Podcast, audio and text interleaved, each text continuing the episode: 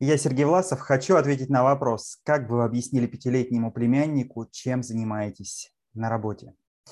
А, вы знаете, я заинтересовался этим вопросом, мне вспомнилась фраза Альберта Эйнштейна, который говорил, что если ты не можешь объяснить пятилетнему ребенку, а, чем ты занимаешься, то значит ты сам не понимаешь предмет своей деятельности.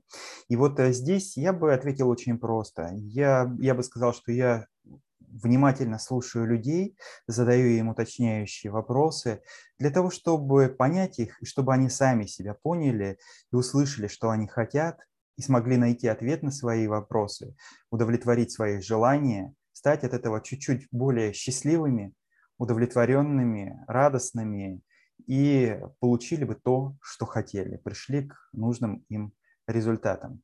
Вот такой бы я ответ дал ребенку. Если бы у него появились дополнительные вопросы, то, конечно, бы с удовольствием на них ответил.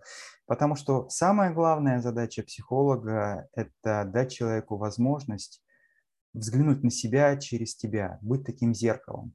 И через это понять себя, принять и, в общем, получить желаемое.